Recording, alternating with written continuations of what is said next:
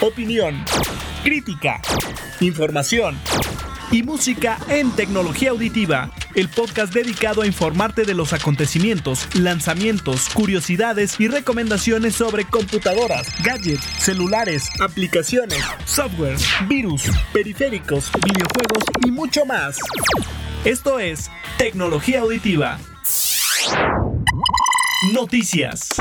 Buen día auditorio de tecnología auditiva, soy José Ramón Vega y te traigo la mejor información tecnológica. No muy buenas noticias llegaron para la empresa de la manzana después de haber presentado su último reporte fiscal. La compañía tiene un tiempo que no presenta un informe detallado, sin embargo, un reporte de fuentes externas revela que las cifras no están muy a favor de Apple. Dicho informe menciona que las ventas del iPhone han presentado bajas, mientras que las de sus competidores más cercanos como Samsung, Xiaomi y Huawei han ido en aumento. Hasta el momento Samsung y Apple son los líderes, aunque la empresa coreana toma una pequeña ventaja, ya que vendió 76.9 millones de teléfonos, mientras que Apple solo 36.4 millones de dispositivos. Lo que te he dicho durante mucho tiempo es que el iPhone es un teléfono muy estético y agradable en varios sentidos pero con un precio bastante elevado, mientras que otros dispositivos con características iguales son más baratos. En el caso de Samsung, sus terminales que son similares van muy cercanos al precio del iPhone, pero un punto a destacar y el cual considero es un dato por el cual Apple baja es por la diversificación de modelos, ya que en el caso de Samsung podemos encontrar el mismo modelo en dos o en tres versiones, además de la gran cantidad de dispositivos que son lanzados. A pesar de que Apple maneja iPhone en unas tres versiones, no alcanza a competir con cada modelo de la competencia, específicamente de Samsung. En el caso de Xiaomi y Huawei, Apple tiene una competencia más preocupante desde mi punto de vista, porque ambas marcas aumentan sus ventas de equipos a pesar de que no tienen tantos modelos como Samsung. Presentan equipos atractivos con diferencias que están gustando a las personas, además de que sus precios no son tan elevados, si hay dispositivos caros, pero no al grado del iPhone. Por ello, siempre he dicho que innovar es una pieza clave en este negocio y personalmente siento que Apple viene un poco estancado, al menos con su iPhone, y con estos estudios podemos ver las consecuencias. Noticias.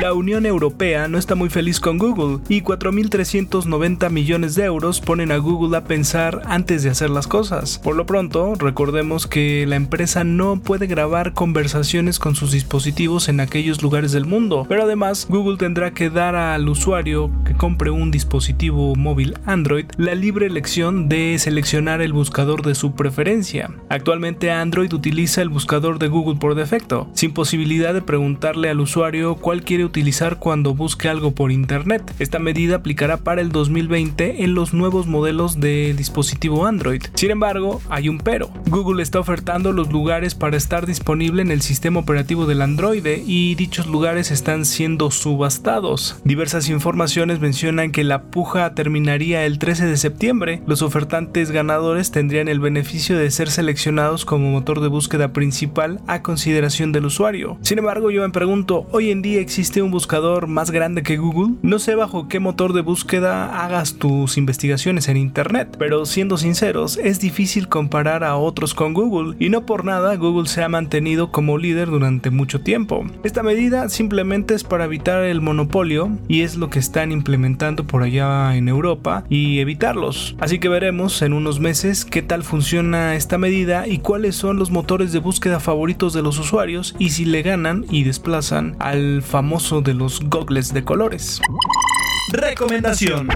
Estamos en un gran momento en la historia humana, en el cual vivimos un boom tecnológico que tenía tiempo no se veía, pero a la par pagamos las consecuencias ambientales que esto puede generar. Quizá antes del uso de celulares y pantallas inteligentes, nuestros consumos de energía eléctrica eran menores y hoy en día consumimos muchísimo más, y el planeta sufre estas acciones, pero traslademos un poco esta modernidad al mundo corporativo y de negocios, donde podemos encontrar las famosas tarjetas de presentación que se utilizan con gran frecuencia, pero que podemos encontrar muy a menudo en los botes de basura. Por ello se les ocurrió la fabulosa y mala idea a la vez desde mi punto de vista de crear las e-business cards o tarjetas de presentación digital. Estas tarjetas son absolutamente iguales a las que conocemos de cartón y papel que nos entregan en el momento en que estamos haciendo negocios. Incluyen los datos generales de la persona como lo son nombre, teléfono, empresa, cargo, correo, página web y esto solo por mencionar algunos campos de lo más relevante. Estas tarjetas electrónicas vienen incluidas en una aplicación que está instalada en tu móvil. Dependiendo la aplicación que elijas, podrás diseñar tu e-business card a tu gusto. Algunas aplicaciones ofrecen más o menos posibilidades para diseñar y conectar, pero el gran número de aplicaciones que encontré es que ninguna unifica un formato universal que todas estas apps puedan manejar, ya que si tienes una u otra aplicación no podrás conectar fácilmente con otros a menos que la otra persona con quien intercambies la tarjeta tenga la misma aplicación. Dentro de este mundo de la e-business card encontré muchas aplicaciones, solo bajé tres que la verdad me dejaron bastante perdido. Una que prometía ser mi tarjeta de presentación a base de mi perfil de LinkedIn, eh, jamás pasó, nunca pudo conectar y no bajaba los datos y no funcionó. Otra ofrecía una interfaz pobre y complicada en su versión gratuita, y la que más me convenció sin duda fue Camcard, una aplicación gratuita que sí te permite hacer una tarjeta con una estructura aceptable. Te permite fotografiar otras tarjetas de presentación y almacenar según tus necesidades. En esta aplicación creas tu perfil, te permite enviar mensajes con otros usuarios y en la versión de paga exportar y tener conectividad con otros servicios. En general todas estas aplicaciones de estas tarjetas digitales funcionan así. Casi todas en su mayoría te permiten compartir esta tarjeta electrónica vía Facebook, WhatsApp, correo y SMS, pero al enviarlo solo se comparte una liga web para que ingreses mediante tu navegador a esta tarjeta que está alojada en el servidor de una u otra aplicación y no se manda por ejemplo al otro celular para tenerla en la memoria interna. La única ventaja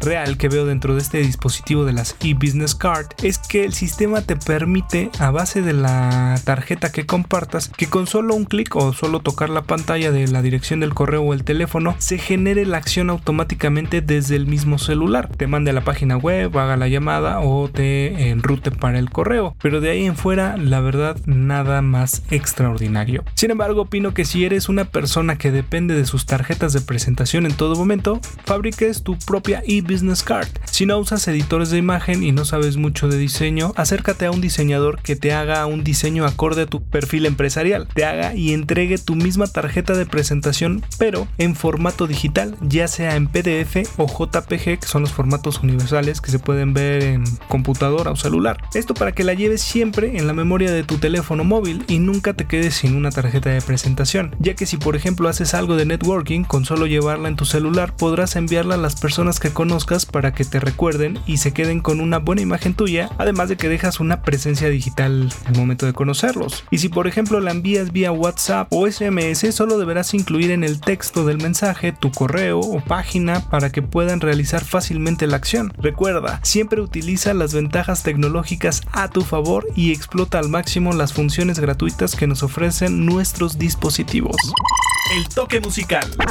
Es momento de la recomendación musical y pues cambiando un poco con todo este boom del streaming musical, eh, Facebook y también YouTube se ponen un poquito difíciles con los derechos de las canciones porque pues obviamente ellos los tienen alojados en sus servidores y mejor te hago la recomendación aquí para que la conozcas y ya tú busques en tu sistema de streaming favorito esta melodía a ver si te gusta o estas melodías de los discos que recomendamos aquí en Tecnología Auditiva. Esta semana corresponde a la española Mabel, quien fusiona ritmos interesantes por toda la cultura musical que la ha rodeado. A pesar de que nació en España, tuvo que mudarse a Estocolmo a una larga temporada, adquiriendo influencias de aquel país para luego pasar a vivir a Inglaterra, donde reside actualmente. Sobrina del mismísimo Eagle Eye Cherry, que seguramente recuerdas por su canción aquella famosa de Save Tonight de los años 90, y también nieta de Don Cherry. Sin duda la música corre por sus venas. En este episodio te recomiendo su disco High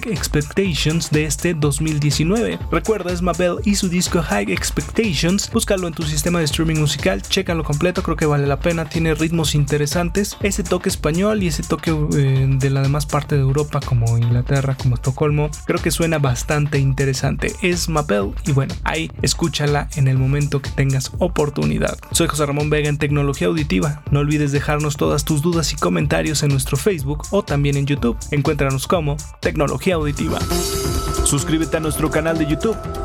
Encuéntranos como Tecnología Auditiva. Sigue informado con lo más reciente del mundo tecnológico. Te esperamos en el siguiente programa de Tecnología Auditiva, con más información de estos juguetitos que te encantan con un toque musical. Esto fue Tecnología Auditiva. Hasta la próxima.